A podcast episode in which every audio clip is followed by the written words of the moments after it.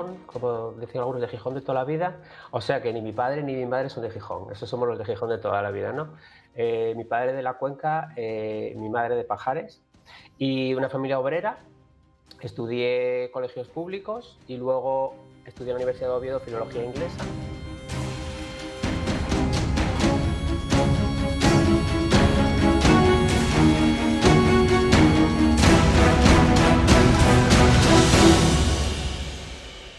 Hola a todos y a todas. Bienvenidos y bienvenidas a este noveno episodio del podcast de Asturias Power. Buenos días, buenas tardes o buenas noches en función del momento del día en el que escuches este programa. Yo soy Luis Hernández Valencia, iniciador e impulsor de Asturias Power. La formación como herramienta de conocimiento, de crecimiento personal y de futuro. Siempre ha sido importante tener la posibilidad de acceder a unos estudios que ayuden a las personas a convertirse en profesionales o también, lógicamente, a labrarse un futuro mejor. Hoy en día, la adaptación al cambio, la necesidad de fortalecer nuestras habilidades blandas, seguir formándonos de manera continuada es fundamental. La cantidad de recursos gratuitos y de pago es tremendo y el acceso a las distintas plataformas permite esa actualización constante demandada por el mercado. Ese era el objetivo de Video que posteriormente fue adquirida por Lydia, a la que después adquirió LinkedIn que finalmente ha sido adquirida por Microsoft. Parece complicado, pero bueno, no lo es tanto. Hoy nos acompaña desde Austria Guzmán Huerta, gijonés, Senior Manager en LinkedIn Learning, que desde la ciudad de Gant desarrolla contenidos para esa plataforma. Un maestro de largo recorrido que ha vivido distintas experiencias profesionales tanto en España como en el extranjero, por ejemplo en California o ahora en Austria, y que sobre todo quiere transmitir ese amor y respeto por la educación. Empezamos. ¿Qué tal, Guzmán? ¿Cómo estás? Hola, Luisma. Gracias por invitarme. Faltaría, faltaría. Bueno, Guzmán em, es una de esas personas que, se unen a, Asturias Power y que, está trabajando ahora mismo en Austria.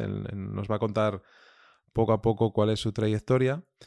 Pero, Guzmán, una cosa que siempre pregunto a, todos los invitados em, es cómo ven eh, Asturias. ¿Cómo ven Asturias desde la distancia? Tú ya llevas unos cuantos años eh, fuera. Em, ¿Cómo ven Asturias desde la distancia y cómo creen, o cómo crees tú en este caso, que Asturias podría pegar un cambio si, si, crees que es posible esto, ¿eh? porque esto a veces uno quiere hacer las cosas y a veces no, no, no, es tan fácil. Pero ¿cómo ves Asturias y cómo crees que deberíamos de cambiar? Empiezas también fuerte tú ¿eh? con las preguntas. Yo Asturias la veo, eh, la veo lejos. La veo lejos no solo porque llevo muchos años ya viviendo fuera y para mí Asturias es donde vuelvo una vez al año de vacaciones, que tengo familia y me, presta a volver. Eh, pero la veo lejos también porque la veo alejada, la veo muy aislada. Asturias eh, la veo envejecida. Cada vez que voy me doy cuenta de que, de que está como muy anclada en, el pasado y a lo mejor es que es una parte, la parte más moderna de Asturias todavía no la conozco, eh, porque yo voy siempre vuelvo a lo mismo, a la familia y, estoy de vacaciones en Asturias en realidad. Pero la sigo viendo un sitio de donde se va mucha gente, eh, se va a formarse, la gente se va a trabajar y poca gente vuelve. Y la verdad me da pena. Veo que somos muchos los que estamos fuera unos como yo estamos fuera porque queremos, pero hay otra gente que está fuera porque le gustaría volver pero no puede o no encuentra. Y, la verdad que no lo sé cómo se, puede, cómo se podría arreglar eso. Yo creo que hay oportunidades de ahora mismo que estamos viviendo de, de cambio en la manera de trabajar, de trabajar en remoto, de descentralización de las empresas, de tú puedes hacer lo que tú quieras desde casi cualquier sitio, según qué ámbitos económicos, ¿no? Y creo que es ahí donde sitios como Asturias, que, que tiene una muy buena calidad de vida, que se vive muy bien, que no está masificado, que tiene un tiempo agradable, que no sé, que la naturaleza tiene un montón de cosas que, que está muy bien para cuando sales de trabajar. Eh, creo que puede ser eh, muy interesante para gente que, que, le gustaría trabajar desde cualquier sitio o puede trabajar desde cualquier sitio y quiere salirse de una gran ciudad o de un, o de un centro donde haya mucho ruido. Creo que un sitio como Asturias, que está relativamente aislado, puede ser de alguna manera una ventaja. ¿no? La gente que quiera trabajar en otras empresas de fuera de Asturias, em, pero que quieran vivir en un sitio donde al acabar de trabajar les, apetezca salir, hacer cosas y disfrutar de la naturaleza. Y, eh, y, también creo que la creación de, empresas es algo que en Asturias no estoy seguro que sea que haya sido prioritario en, los últimos años. ¿no? Ahí hubo muchas subvenciones, hubo mucho dinero y no estoy seguro que se haya dedicado a, a, temas con miras a largo plazo. ¿no? Se gastó mucho dinero en a corto plazo. Vamos a ver cómo gastamos esto, estas subvenciones, ¿no? Cierran las industrias, recibimos dinero, bueno, pues lo gastamos en, no sé si en autopistas, hay más autopistas en Asturias, yo creo que, que en toda California. Y, pero, pero eso no, no, sé, no, no, se pensó mucho a largo plazo. ¿no? Creo que iniciativas como Asturias Power y cualquier otra iniciativa privada de gente que quiera hacer de Asturias algo más que lo que ya es ahora mismo, eh, son muy positivas y cuantas más vengan, mejor. Sí, mira, eso, eso que comentas, eh, Guzmán, de, de, la parte del, de estar aislados o cerrados, yo creo que es algo que se viene repitiendo en, en las opiniones de los profesionales que, que, estáis fuera, porque de momento el, yo creo que todas las entrevistas que hemos hecho han sido a profesionales que estáis trabajando fuera. Empezaremos ahora a entrevistar a gente que está pues intentando pelear desde aquí, desde Asturias, con sus empresas y con sus proyectos, pero es algo que se viene repitiendo y que yo creo que es algo, pues eso, cultural, histórico, que, hay una generación, que también vengo diciendo siempre, que hay una nueva generación de profesionales de, que entran en mandos, en cargos de, pues, dirección y demás, que están intentando, y, jóvenes, jóvenes que también están intentando cambiar eso, ¿no? Esa percepción que tú, que tú bien estás trasladando y que es una percepción que tenemos mucho, muchas personas, pues que eso cambie y lógicamente no es fácil porque, bueno, porque hay una serie de procesos de protocolos, digamos, institucionales y, normalizados que es, difícil moverlos, ¿no? Pero bueno, eso está claro. Y otra cosa que, también acabas de mencionar es el tema de, del teletrabajo, de la descentralización de las empresas, que yo creo que es ahí donde Asturias también tiene una oportunidad porque, porque está claro que las cosas, bueno, pues van a cambiar. No sabemos todavía si mucho, si poco, pero algo va a cambiar y, Asturias sí es verdad que tiene esa posibilidad de, de acoger profesionales asturianos que estén fuera y que quieran volver, o también mm, profesionales a, nivel internacional que quieran eh, disfrutar de, nuestro entorno, ¿no? Que, se está dando también, sobre todo en empresas tecnológicas que tenemos aquí unas cuantas grandes y no tan grandes, pero que están eh, pues contratando eh, profesionales que vienen de fuera, ¿no? Con lo cual, pues nada, yo ahí estoy también totalmente de acuerdo con lo que, con lo que has planteado, ¿vale? Bueno, Guzmán, ¿y, y cómo empezó Guzmán en, en esto de la, de la, formación? Porque tú eres licenciado en, no sé si filología inglesa por la Universidad de Oviedo. Y, y cómo, cómo, das el salto después a, a, esta parte de... Bueno, háblanos también de tus inicios, ¿no? De, dónde estudiaste en Asturias, de dónde eres, pero después eh, cuéntanos un poquitín también, pues cómo has ido evolucionando y cómo has llegado a, pues a estar trabajando ahora una, una empresa como LinkedIn vinculada a una parte muy concreta dentro de la organización que es la de la, la de la formación. Bueno, pues yo soy de Gijón, como decían algunos, de Gijón de toda la vida, o sea que ni mi padre ni mi madre son de Gijón, esos somos los de Gijón de toda la vida, ¿no? Eh, mi padre de la Cuenca, eh, mi madre de Pajares y una familia obrera. Estudié colegios públicos y luego estudié en la Universidad de Oviedo Filología Inglesa. ¿En el Milán? Y, en Milán, sí. Ah, yo, estudié, yo estudié Geografía e Historia también en el Milán. Y, y, desde siempre me interesaba mucho todo el tema de mm, viajar, conocer otras culturas, moverme, aprender idiomas. Eh, tenemos una profesora de inglés en el instituto que nos decía, si queréis aprender idiomas, no compréis un diccionario, compraros una maleta. Y, y eso fue lo que hice, ¿no? Compré una maleta y empezar a viajar. Y estuve un año de Erasmus en Escocia en Edimburgo, y ahí conocí a la que ahora es mi mujer, que es austriaca. Entonces estuvimos viajando y viviendo en varios sitios, vivimos, eh, ella estuvo viviendo en Asturias conmigo, vivimos en Asturias, nos casamos, luego nos fuimos a vivir a Estados Unidos, vivimos en Los Ángeles eh, dos años, ahí era maestro. Eh, yo di clase también de secundaria en España, vivimos en Andalucía, y al final acabamos volviendo ella, volviendo a Austria, y yo me vine con ella. Y aquí nos quedamos. yo siempre me siento, me he sentido eh, apasionado por todo el tema de la enseñanza, enseñanza y aprendizaje.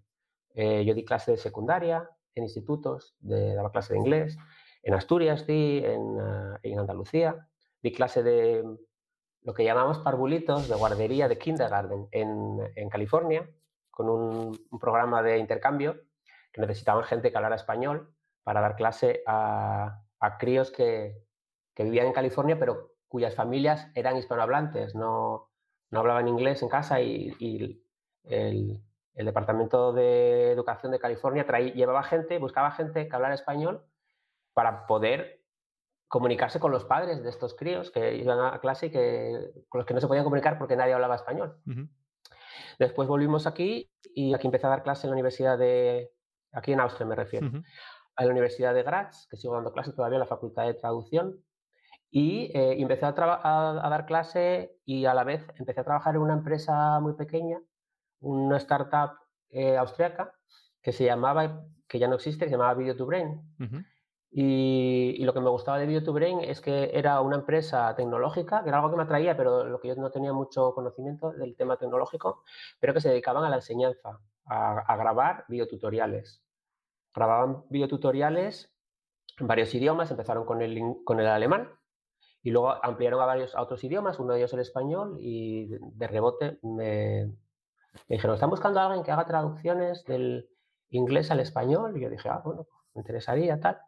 Y, ahí me quedé, porque era una empresa pequeña, pero con un montón de capacidad de, crecimiento. Todo el mundo hacía de todo, creamos una web de, donde se colgaban los videotutoriales, había una web para español, una para francés, una para alemán.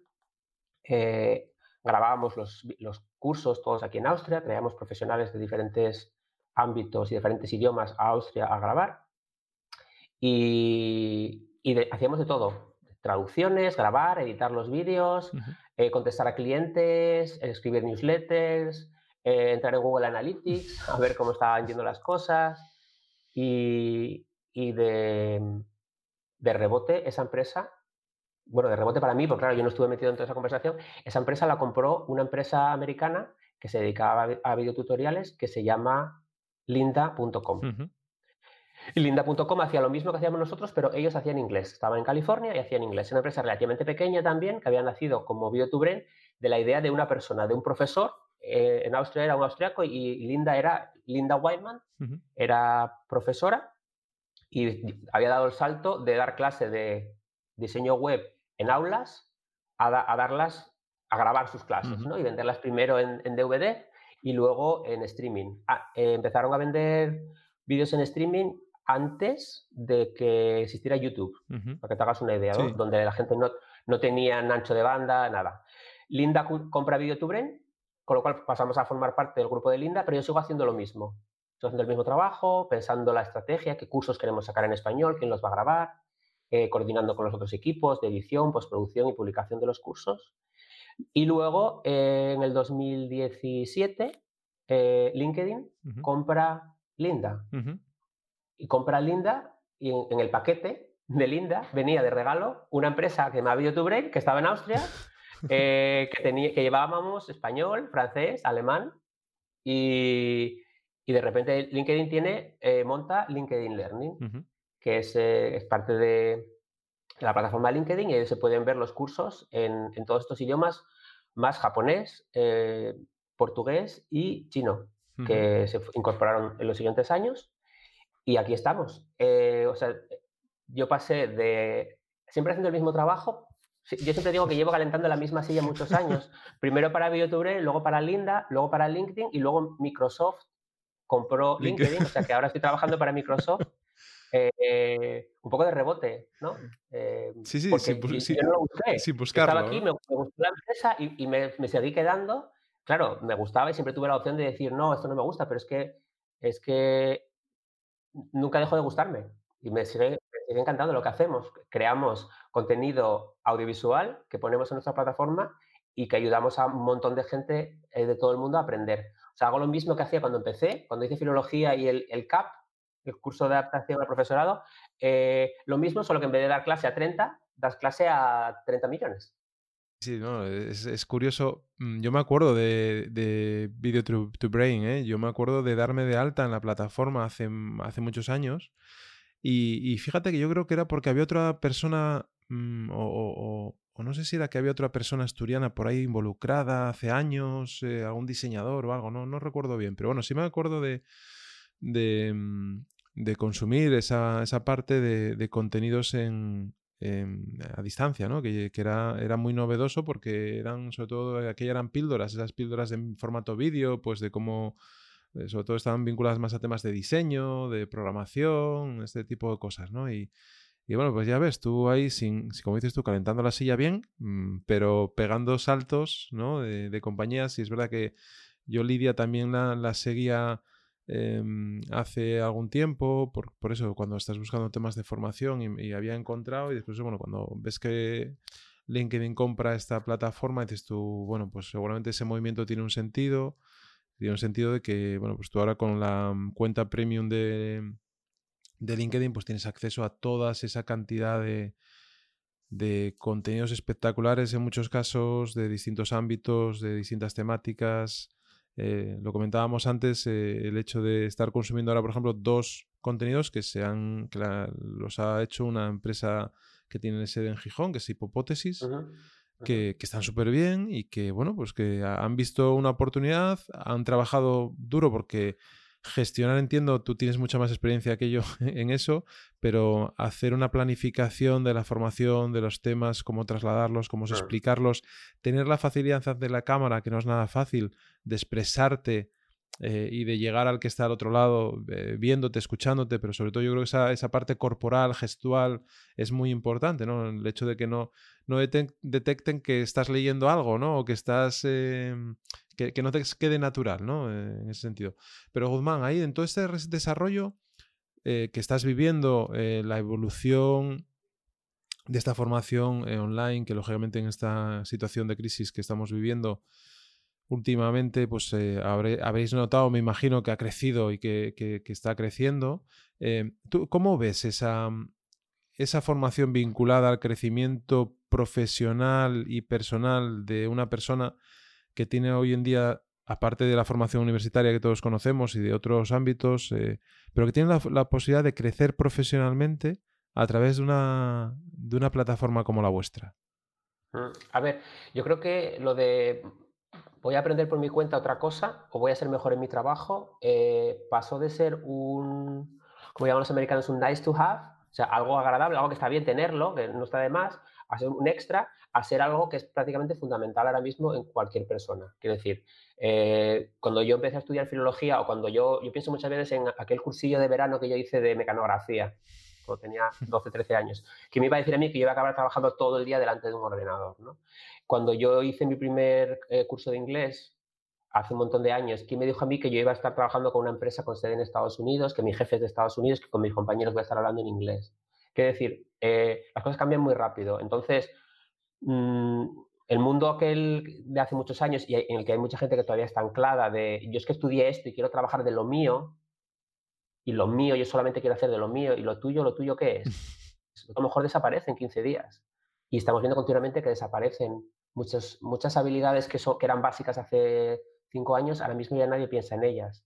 Eh, entonces, tener la capacidad de decir, yo quiero aprender, yo quiero crecer, yo quiero, eh, eh, tengo curiosidad por hacer otras cosas, y nunca se sabe para lo que me va a hacer falta esto, creo que eso es como la navaja suiza que, cualquier profesional debería tener, ¿no? Estar siempre, no te digo estar siempre pensando en el siguiente paso y a, qué otra empresa me quiero ir. No, no, significa simplemente cambiar de empresa, sino incluso en la empresa en la que yo estoy, en el puesto en el que yo estoy, cómo puedo ser aún mejor.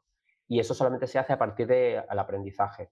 Aprendizaje puede ser mentoring con alguien, puede ser escuchar podcasts, puede ser cursos de LinkedIn Learning, ¿sabes? Pero estar con esa con esos ojos y oídos abiertos a cómo puedo mejorar, cómo puedo crecer como profesional, qué otros temas eh, me interesan y cómo puedo aprender de ellos, eh, es algo, es parte de la supervivencia, yo creo que, hoy en día de, un profesional. Lo vemos también ahora mismo con, con, la situación en la que estamos, donde algo que hace unos años a lo mejor no era tan importante, como por ejemplo trabajar de manera colaborativa en un documento todos en línea. ¿A qué me hace falta a mí eso si es que nosotros yo lo imprimo todo y si tengo una, que hablarlo con alguien me siento en una sala de reuniones? Ahora no hay sala de reuniones eh, más que virtual, los documentos están todos en la nube y, la gente que se niega a ver eso o que se cierra, que no quiere aprender, que, que dice, ah, esto, e-, esa gente está, yo creo que abocada un poco al, fracaso, porque te frustras, porque te cierras. Entonces,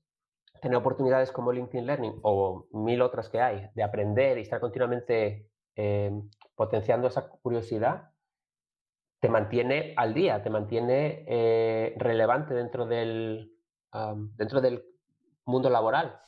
y, y, no se trata de voy a hacer mi currículum y no lo toco nunca más. Es decir, es, por, por, eso LinkedIn, mucha gente dice, es que es para subir el currículum y no lo toco más. Digo, pero es que tu currículum tiene que cambiar continuamente. Continuamente tienes que estar aprendiendo cosas nuevas, que si no es como andar en bicicleta. Si, si te paras, te caes. Es decir, todo se mueve alrededor tuyo también te tendrías que mover, ¿no? si, no si no, te quedas, te quedas atrás, el mundo te deja atrás. Yo estoy, estaba ahora eh, leyendo un, un, artículo que escribiste hace, pues mira, el 26 de enero del 2018, que lo tienes en, en publicaciones en LinkedIn, que se titula Aprender yo para qué.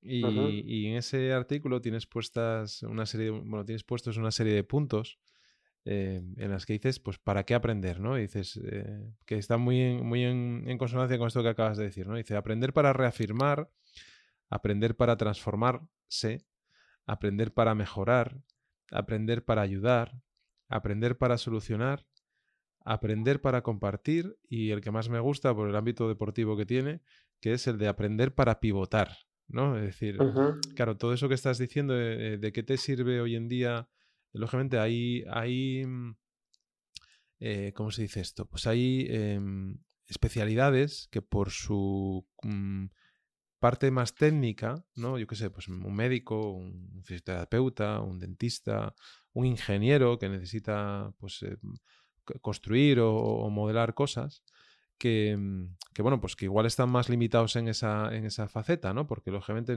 ese aprendizaje pues es igual más complicado trasladarlo a, a, estos ámbitos.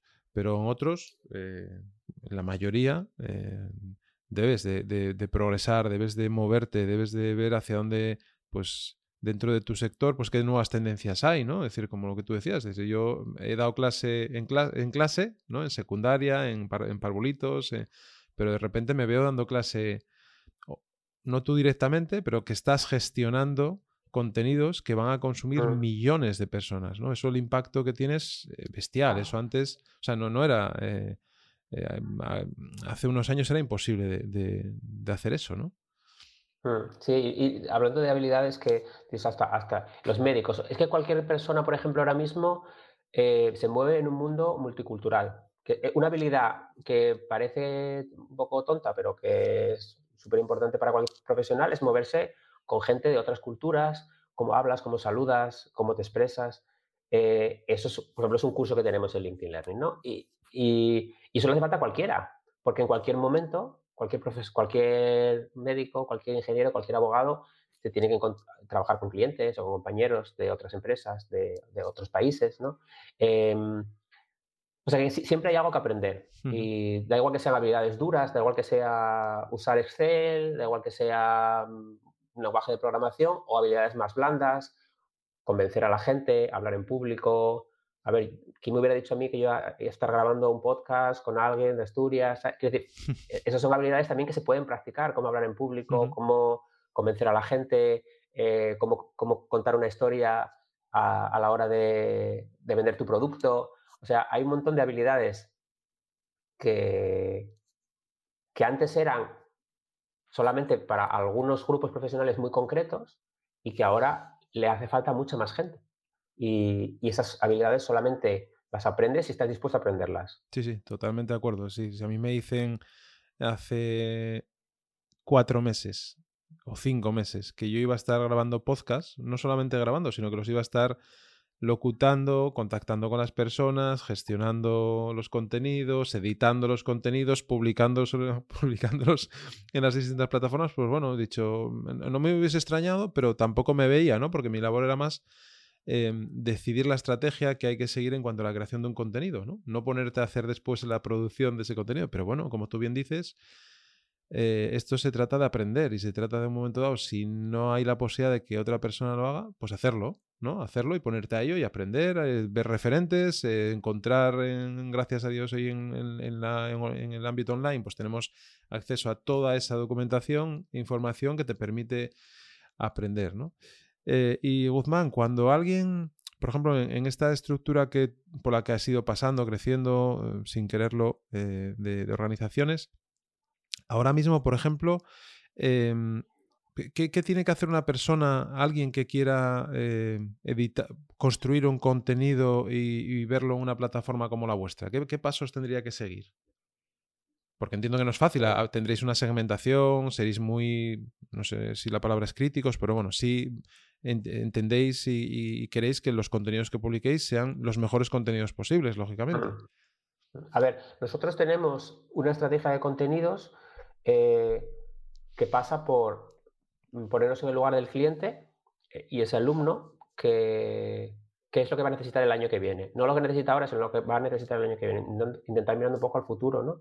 Y luego que encuentre el, mejor contenido posible eh, sin tener que buscar mucho. Que entre directamente. somos una biblioteca, ¿no? La idea es que entres y encuentres enseguida el contenido que quieres. Entonces, todo parte al principio de los temas, no de las personas, sino de los temas. ¿Qué nos hace falta?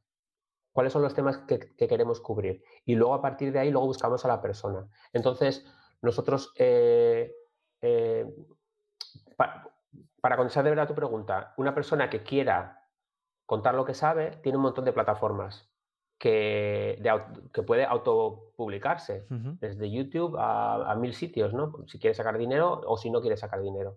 Y luego, si tienes pasión y tienes ganas de enseñar, luego es fácil que te encuentren, ¿no? Hay ahora mismo mm, un cambio en, en, el mundo de recursos humanos donde ya no es solamente voy a buscar cuando necesito, cuando no tengo trabajo, sino estoy continuamente ahí puesto para que la gente me encuentre, encuentre mi perfil y, o sea, nosotros muchos de los expertos que tenemos son gente que encontramos nosotros porque tenemos una necesidad concreta, ¿no? Pues imagínate que necesitamos, nos pasó con, con Abdo y con Nora que comentabas antes que, que tiene la empresa en Gijón. Eh, queríamos a alguien de Design Thinking, y, pero ya, antes de saber que, que, ellos existían ya teníamos la necesidad, sabíamos que ese era un tema interesante, cómo eh, cómo la tecnología cambia el mundo y, cómo la gente que cree que no tiene nada que ver con la tecnología debería estar mm, enterándose y debería estar siempre al día. Bueno, pues una vez que teníamos la necesidad en, nuestra lista de, contenidos para el año siguiente, entonces empezamos a buscar los expertos y ahí dimos con ellos. Eh, para nosotros, nuestros expertos tienen que tener tres cosas fundamentales uno tiene que ser expertos en el sector que están enseñando. Pues si eres un profesor de fotografía, tienes que ser fotógrafa o fotógrafo o retocadora de fotos. Em, o sea, tienes que ser profesional. Luego tienes que, lo que tú decías antes, saber transmitir el contenido. No por, solamente por haber escrito un libro significa que te puedas enfrentar a una cámara o a un micrófono. Eh, o sea que tienes que ser experto y profesional. Eh, en segundo parte tienes que saber presentar ese contenido. Y luego un tercer em, ingrediente fundamental es tener pasión por enseñar, tener ganas de compartir lo que sabes. Hay mucha gente que tiene el conocimiento, que podría enseñarlo, pero se lo guarda, pues porque lo quiere, mm, lo quiere vender de otra manera y, o porque es su manera de, hacer consultoría y sacar dinero con ello, que, también es, por supuesto, respetable y está bien. Em, para ser formador con nosotros, tienes que cumplir esos tres requisitos. Eh, ser experto, ser capaz de, presentar el contenido y convencer a la gente y tener ganas y, pasión por, enseñar y, por trabajar en equipo. Vale, o sea que, en este caso sois vosotros los que hacéis la prospección profesional para la búsqueda de, esos perfiles, ¿no? Sí, que nos llega gente, por supuesto, nos llega gente y nos dice, oye, pues yo me dedico a esto y tengo este vídeo colgado online, ¿qué os parece? Y esa gente, si nos hace falta, los contactamos y si no, les, decimos gracias y dejamos ahí la solicitud hasta que veamos que nos haga falta. ¿Y, cuáles crees que son los mayores retos a los que se enfrentan em, las organizaciones en, la formación de sus profesionales? Porque muchas veces, lógicamente, estas formaciones son a título a título individual, ¿no? Es decir, mm, yo tengo un interés, en design thinking, hago la búsqueda en, el buscador de, en este caso de LinkedIn Learning o de, como decías, de YouTube o de cualquier otra plataforma, y es algo a título em, personal. Quiero mejorar, quiero estudiar, quiero especializarme en algo y busco ese, contenido. Pero ¿qué, ¿qué papel crees que deben jugar las organizaciones hoy en día a la hora de dar facilidades a, sus personas a sus equipos para que accedan a, formación? Mm, mira, nosotros tenemos básicamente dos grandes grupos de clientes. Por un lado está la gente, eh, como tú dices, que tiene ganas de aprender, busca el contenido, nos encuentra y aprende. Y luego está por otra parte las empresas que compran eh, un paquete de licencias para, que, para enseñar a sus empleados y que quieren o bien combinar con formación presencial o quieren sustituir la formación presencial por formación online. Y son normalmente en departamentos de recursos humanos que, quieren que su gente esté al día y que aprendan y que crezcan y, y entonces buscan una solución como la nuestra para que sus empleados tengan siempre la capacidad de aprender desde cualquier sitio y tal. Y, y el, mayor reto que yo encuentro en ese segundo tipo de, de, clientes, que son las empresas, es ese miedo a que, que si les enseño se me van a ir. Es que si, es que si yo invierto dinero en mis empleados para que sean, para que hablen mejor, para que presenten mejor, para que sean más productivos en su trabajo, van a encontrar otro trabajo, se me van a ir. Y, yo creo que esa es la manera contraria de, enfrentarse a una situación así, porque tú cuando cuando, o sea, hay por ahí, no sé si una frase famosa o se, convirtió un poco en chiste de, y si, que le dice el jefe de recursos humanos al, al, CEO de una empresa, y si invierto dinero en los clientes, en, los, en mis empleados y luego se van, y dice, y, y contesta el CEO, ¿y si no invierto y se quedan? O sea, yo prefiero tener gente con, con ganas de aprender, contentos en mi empresa y que cuando llegue su momento y se quieran ir, que se puedan ir y que se vayan mejor cuando entraron. Y, ese es un poco el reto que, que, se, que hay, o veo muchas veces en algunas empresas. Esa reticencia a, bueno, sí que aprendan, pero que aprendan solo Excel, que es lo que les hace falta para su trabajo, y de fotografía y de mm, presentaciones en público, no, porque eso es contable y no le va a hacer falta nunca. Hombre, no le va a hacer falta nunca hasta que le haga falta, lo que hablábamos un poco antes, ¿no? De la mentalidad de crecimiento. Y esa mentalidad de crecimiento que muchas veces en la persona individual existe, de lo que hablamos al principio, si no sigues aprendiendo, te quedas parado y te quedas quieto, eso las empresas a veces no lo, no lo ven, que si es que su gente no aprende, se van a quedar, los empleados se van a quedar atrás y, por definición la empresa también se queda atrás. Si todos sus empleados están anclados en el pasado, cuando de repente llega algo como lo que tenemos ahora, todo el mundo tiene que trabajar desde casa, si nunca, nadie, nunca antes trabajaste desde casa, la, transición va a ser mucho más difícil como persona y también como empresa. La empresa le va a costar ese cambio. Entonces yo creo que ese es uno de los grandes retos, esa idea de que si enseñas o das oportunidades a la gente para crecer, se te van a ir de tu empresa sin pensar que debería ser justo lo contrario. Debería estar contento de tener gente en tu empresa que tiene ganas de aprender y que le da igual, a lo mejor le interesa el Photoshop porque le apetece retocar las fotos de los pajes y ya está. Pero tiene ese afán por aprender y hacer otras cosas y no quedarse siempre en, lo mismo, en, lo de ayer y en lo que yo ya sabía y yo ya lo sé todo, yo ya no quiero hacer más exámenes. Para mí es una de las frases terribles cuando oigo cosas como, yo es que el último examen lo hice en la facultad y no quiero hacer un examen más en mi vida. Y digo, vale, yo tampoco me es que me va a pasar en los exámenes, pero seguir aprendiendo, seguir creciendo, eh, confundirte, eh, aprender de tus errores, debería ser parte de lo que hace cualquier profesional todo el tiempo, ¿no? Y, ese, cambio de filosofía que también a veces les cuesta a las empresas. Sí, y sobre todo que, lo que tú dices, ¿no? Que cualquier organización que cuida a sus eh, empleados eh, desde el corazón de la empresa y les dé la posibilidad de, aprender cosas nuevas y de mm, mejorar, incluso, yo qué sé, cambiar de departamento, ¿no? Porque en un momento dado, pues te llega la motivación de, querer aprender y, que puedes aportar, ¿no? El hecho de. el, simple hecho de poder hacer una pregunta y que alguien te conteste, ¿no? Decir, oye, me gustaría hacer esto. Pues mira, ven para acá que te voy a dar la, posibilidad de hacerlo, de crecer. Y además es un tema también cultural y de, y de mejora continuada de no solamente del profesional, sino de la empresa, lo que tú dices. Si tú no evolucionas, si tú no te adaptas a lo que, no a lo que está sucediendo ahora, sino a lo que va a suceder dentro de unos años, cuando suceda, mm, si te pilla con el pie cambiado, lo tienes complicado. Lo tienes complicado. Además, es un tema de, provocar cultura dentro de la organización, ¿no? Yo, bueno, yo, eso creo que mi perfil de LinkedIn trae, creo en las personas como el mejor valor de una organización o algo así. Em, yo lo tengo claro, ¿no? Que al final la persona si se te va, se te va a ir de una u otra manera. O sea, si el profesional se quiere ir, se va a ir. Esto es como cuando un deportista quiere cambiar de club y, y, por mucho que le quieras retener, no, no, lo vas a retener. Pero que se vaya con conocimiento y que se vaya pues hablando bien de tu organización, ¿no? Porque le has dado la posibilidad de, de crecer. Y, y, en este sentido también, Guzmán, ¿hacia dónde crees que va la formación? ¿Hacia dónde crees que... Mm, es decir, eh, estamos acostumbrados a, pues a la formación más tradicional, universitaria. Bueno, primero la, educación básica, ¿no? La que hemos hecho tú y yo eh, de, de GB, del, bachiller, del COU. Ahora, pues los críos tienen eh, pues otra, algo similar, pero llamado de otra manera.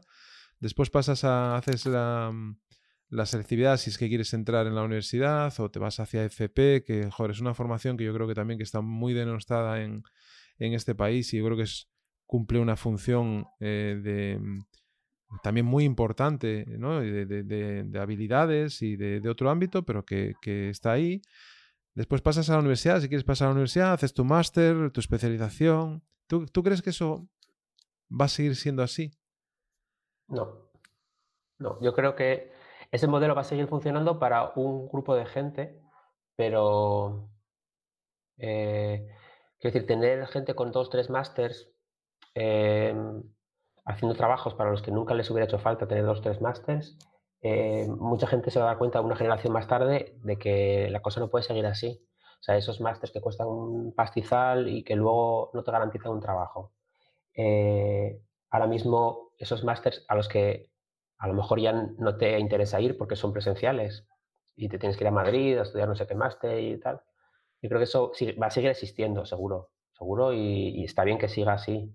Lo que pasa que mm, tiene que haber otros, otras carreras, tiene que haber una carrera que, es, que no sea EGB, BUPCO, selectividad, eh, maestría eh, y, luego un máster por ahí, ¿no? Quiere decir, tiene que haber otras carreras. otras carreras me refiero a otros caminos. Y la formación profesional eh, que combine conocimientos muy especializados y trabajo en el aula con trabajo en la empresa, me parece que es fundamental.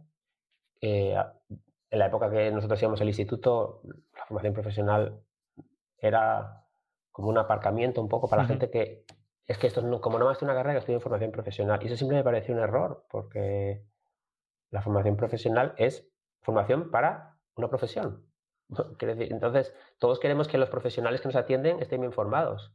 Me da igual que sea un médico, que sea un fontanero y que sepan tratar con la gente y, y, sepan ser profesionales. ¿no? Eh, y, luego también está, el, para mí, muy importante el, el tema de la formación continua, lo que hablábamos antes, ese mundo de yo estudio esto, esto y esto y acabé, busco un trabajo, lo encuentro y ahí me quedo toda la vida hasta que me jubile.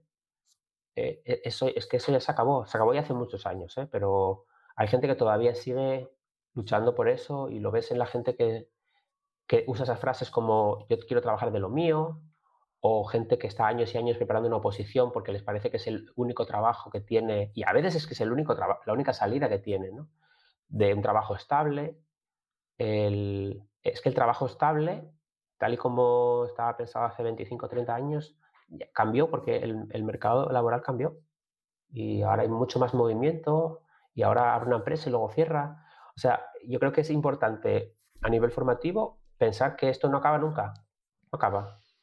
Puede ser que no te vuelvas a sentar en un aula o que no vuelvas a tener que hacer un examen delante de un tribunal, pero eso no significa que dejes de aprender. Y el, el que piense que acabó, eh, que yo, yo, ya acabé, yo ya tengo el título y aquí me quedo, ese lo va a tener fastidiado porque el mundo cambia, el título ya no sirve porque lo que aprendiste ya se quedó atrás, es que un licenciado en marketing de hace 10 años no tiene nada que ver con un licenciado en marketing o lo que necesita una empresa de marketing hoy en día. Tiene nada que ver. Y, es que tampoco te lo puede enseñar nadie ahora mismo lo que te va a hacer falta dentro de cinco años. Tienes que estar tú pendiente y estar siempre al día y, buscar. Y, no lo digo con ese ánimo, con ánimo de estresar a la gente, de tienes que estar todo el día leyendo blogs y escuchando podcasts. No, eh, lo que tienes que tener es la curiosidad abierta de, hablar con otros profesionales, compañeros, otras empresas. Antes hablábamos de, que eh, tú y yo antes de empezar a grabar, de es que yo, como esos son competidores de competición mía, no hablo con ellos. Pero es claro, son competición tuya hoy, competencia tuya ahora, pero a lo mejor el año que viene eh, tú, eh, te compró a ti. mira lo que me pasó a mí, ¿sabes? Por nosotros Linda era la competencia y, luego pasamos a ser parte de Linda. Claro. Entonces, nunca sabes cómo va a evolucionar el mercado, entonces está bien eh, tener esa curiosidad y que no se agote, que no se te agote la curiosidad. Yo creo que eso, eso que acabas de decir de ser curioso y estar atento a lo que ocurre a tu alrededor en la parte empresarial, económica, eh, de tendencias, yo creo que eso, es fundamental, ¿no? Es, algo muy importante. Yo, por ejemplo, eh, te comentábamos antes también mi, mi, caso, es decir, yo hace mm, tres años, em, sin tener formación en ámbito de, inteligencia artificial, artificial, ni muchísimo menos, vamos, no, no soy quien yo para hablar de, de muchas cosas dentro del machine learning y del deep learning y de los algoritmos y si son de un tipo o son random forest o yo qué sé.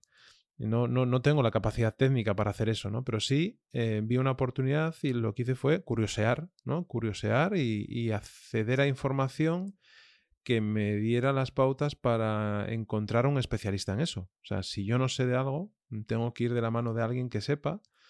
En este caso fue LinkedIn el que me dio la oportunidad de conocer a ese especialista y, y bueno, y también tener la suerte de que ese especialista eh, fuera normal, quiere decir normal, una persona con ganas de compartir su conocimiento, ¿no? Que es algo que muchas veces nos encontramos también en el camino, tú te lo has encontrado muchas veces, yo también me lo he encontrado, de esos profesionales que decías antes, que no quieren compartir conocimiento, que lo quieren tener ellos porque entienden que es un valor para ellos y para su corporación, empresa, organización, lo que sea, y, no quieren compartirlo porque eh, ahí tienen su valor y tienen su, su gallina de los huevos de oro, ¿no? Que eso también sabemos que puede romperse en en cualquier momento. Pero, pero bueno, e, es así, ¿no? Tienes que curiosear, estar pendiente y, y mira, yo tengo un sueño que lo comentábamos antes para Asturias Power, que es em, convertir Asturias en un polo de conocimiento, ¿no?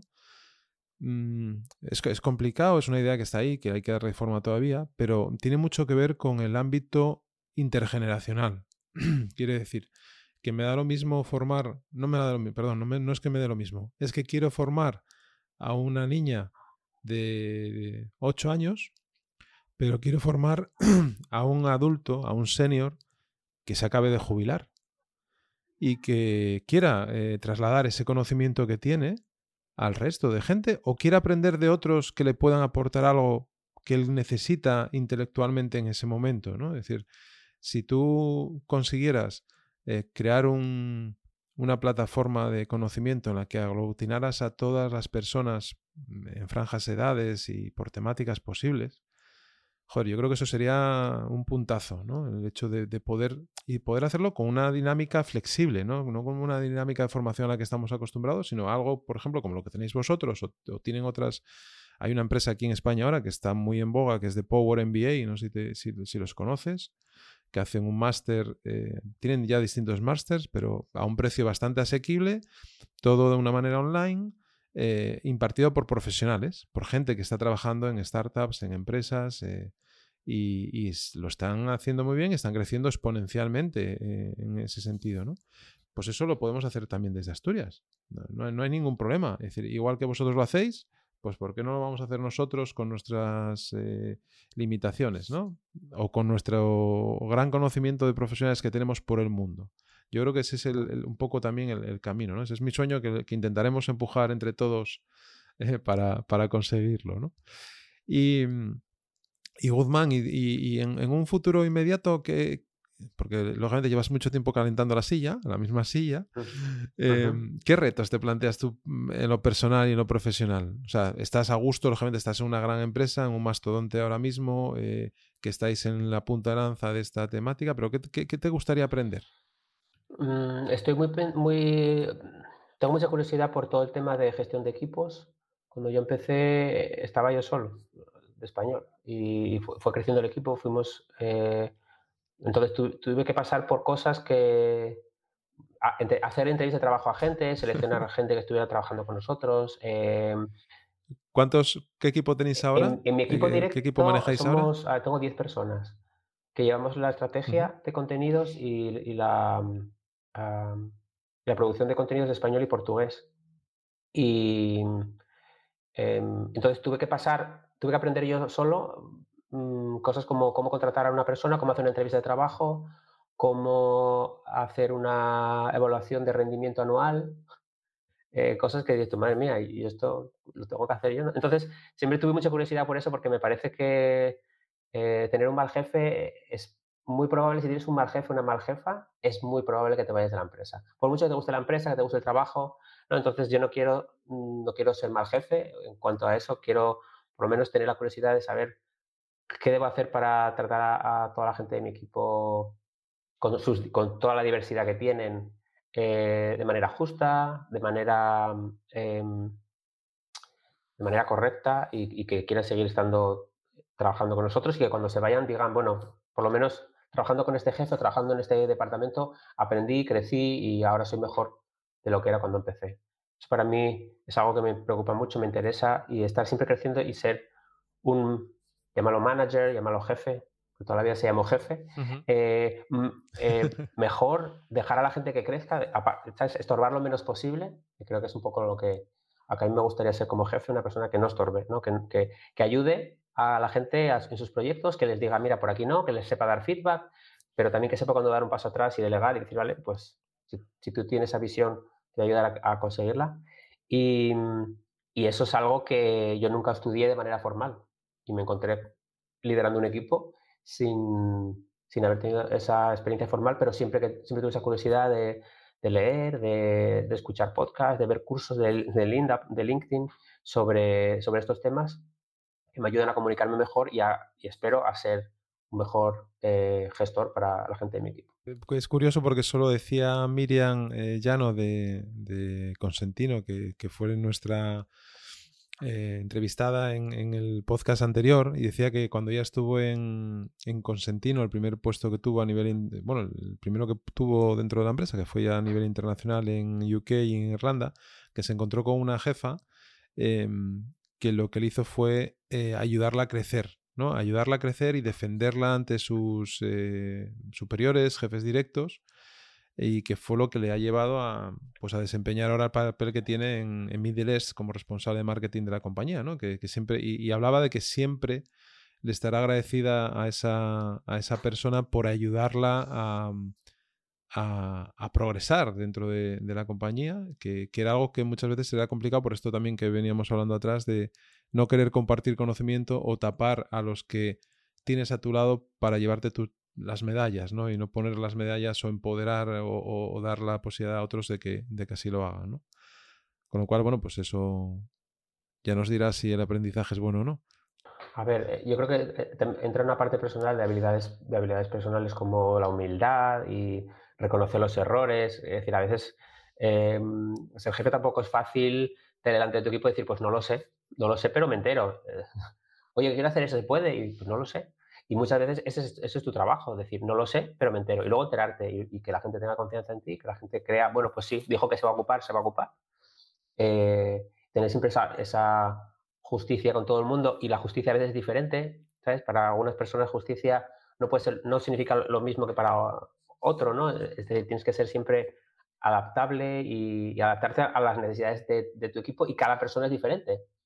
Cada persona tiene necesidades diferentes y saber leer a las personas. No sé, hay mucho que se puede aprender de eso y en el fondo yo ah, sigo teniendo esa concepción de maestro, mm. de que, ¿sabes? Yo sigo siendo, de alguna manera, aunque ya no de tanta clase, sí, yo sigo siendo maestro, ¿no? Y, y me gusta e, ese momento en el que ves que la gente entendió lo que tiene que hacer, entendió cuál es el siguiente paso, eh, le quedó claro un concepto y, y, sabe ponerlo en práctica. Y, eso es lo que estoy haciendo y en lo que quiero seguir creciendo ahora mismo en el, rol que tengo. Muy bien, Guzmán. Oye, pues yo creo que es de justicia eh, también agradecerte pues esta conversación, ¿no? Que, que siempre son súper, yo siempre lo digo, que son súper enriquecedoras y, y, es un placer encontrarse con profesionales asturianos que andan por el mundo pues eh, compartiendo ese conocimiento y, esas experiencias y creciendo y, después queriendo trasladarlas también hacia, hacia otras personas y colectivos, con lo cual, oye, muchísimas gracias por el tiempo que nos has dedicado esta mañana hoy de, de miércoles. Em, tú en Austria, en, en Gans, ¿cómo se dice? Graz. Graz. Graz. Y yo aquí en, Gijón, aunque ya no confinados, pero bueno, aquí en esta situación extraña que estamos viviendo todos, con lo cual muchísimas gracias por tu tiempo y, nada, que nos seguiremos viendo en el camino. A ti por, invitarme, yo seguiré pendiente de, ver lo que hace Asturias Power y a ver si nos vemos en Gijón a tomar un cafetín o, o, tomar una botella de sidra o lo que, lo que. Eso todos, todos lo decís, todos lo decís al final, pero bueno, yo voy apuntando y, ya os iré pasando notas para, para confirmar esas quedadas, que, también estaría bien provocar una, una, quedada con todos los mm, profesionales que han pasado por el podcast. ¿eh? Eso será algo que, que, que, iremos pensando en ello, que, que, se me acaba de venir a la cabeza, pero mira, podría ser un evento chulo también de, de juntaros a todos presencialmente no va a ser fácil por la disgregación geográfica que tenemos en ese sentido, pero igual que aprovechando las, las, una época de verano tal, puede ser, puede ser interesante, lo hablaremos. Guzmán, oye, pues lo he dicho, muchísimas gracias. Gracias a ti por la invitación. Espero que os haya gustado este episodio con Guzmán Huerta, un asturiano al que una austriaca se llevó a su país donde ha vivido tres cambios de empresa desde la misma silla y teniendo la posibilidad de hacer lo que más le gusta, dar la posibilidad a las personas de que mejoren su currículum vitae. Empezó haciéndolo de una forma tradicional, presencial, pero ahora sus contenidos se consumen a través de las plataformas online. Puedes seguir ya el podcast de Asturias Power en las principales plataformas de podcasting como Evox, Spotify, Apple Podcasts y Google. Te agradeceríamos recomendaciones, menciones o suscripciones para darnos visibilidad y que las distintas plataformas posicionen mejor este podcast. Y ya sabes, nos vemos en el camino.